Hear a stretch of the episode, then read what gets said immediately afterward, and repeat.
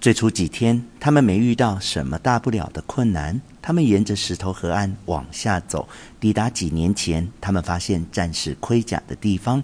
再从这里沿着一条长满野生橘子树的小径进入森林。第一个礼拜过去后，他们宰了一头鹿烤来吃，不过吃了一半就心满意足，把剩下的腌制留给接下来几天吃。他们小心翼翼，忍着别再继续食用金刚鹦鹉这种鸟的蓝色的肉，有一种刺鼻的麝香味。之后，他们一连十多天见不到太阳，地面变得湿软，犹如踩着火山泥灰前进。不知不觉，植物越来越茂密，鸟鸣、猴子吵闹声越来越遥远，世界蒙上一层永远挥不去的悲伤。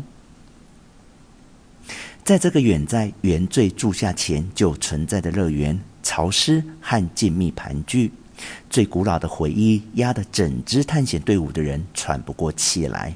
他们的靴子陷在冒着热气的油坑，大刀砍向血百合和金色的龙源。整整一个礼拜，他们默默无声，像梦游般走在一个忧伤的宇宙，仅有发光的昆虫映照的淡淡光芒照明。他们的肺部被一股血腥气味闷得无法呼吸，他们回不了头，因为在他们眼前长出来的新植物，短短时间便掩去他们脚下踏出来的路。没关系，荷西阿尔卡迪欧波恩蒂亚说：“最重要的是不要迷失方向。”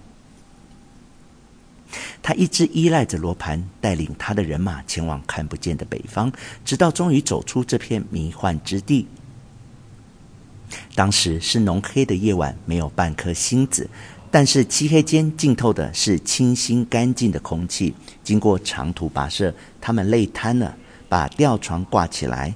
两个礼拜以来，他们第一次睡得深沉。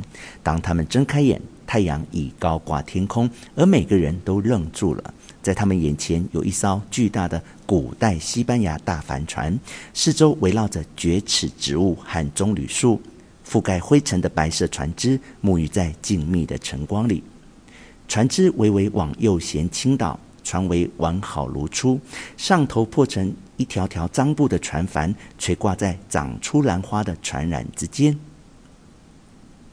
船身牢牢地卡在石子地里，表面光滑，布满一层石化的硬鱼和柔软的苔藓。整艘船似乎守在自己的地盘，一个交织寂寞与遗忘的空间，阻绝了时间和鸟类的破坏。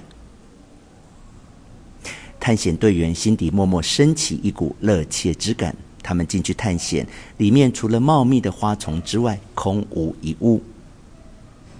发现大帆船表示离大海不远。荷西阿尔卡迪欧波恩蒂亚泄了气。感觉造化弄人，他曾受尽难以想象的折磨和痛苦，寻觅大海却无法如愿。此刻无意寻找，却横亘在他的路上，像个无法跨越的障碍。多年之后，当奥雷利亚诺·波恩蒂亚将军再一次穿越这里，这一地带已经变成一条普通的有雾道路。他找到的船是在一片罂粟园中央化成焦炭的船架。这一刻，他才相信父亲的故事并不是他的想象。他不禁想问：大帆船是怎么上岸到这里的呢？但是，荷西阿尔卡迪欧波恩蒂亚继续前进四天，在离发现大帆船的地点十二公里远处遇到大海。此刻，他并没有这么问自己。他的梦在面对那一片泥灰色的大海时破灭。肮脏的海水夹杂着泡沫，根本不值得他经历危险和苦难前来。妈的！他怒吼。马康多四面八方都是水。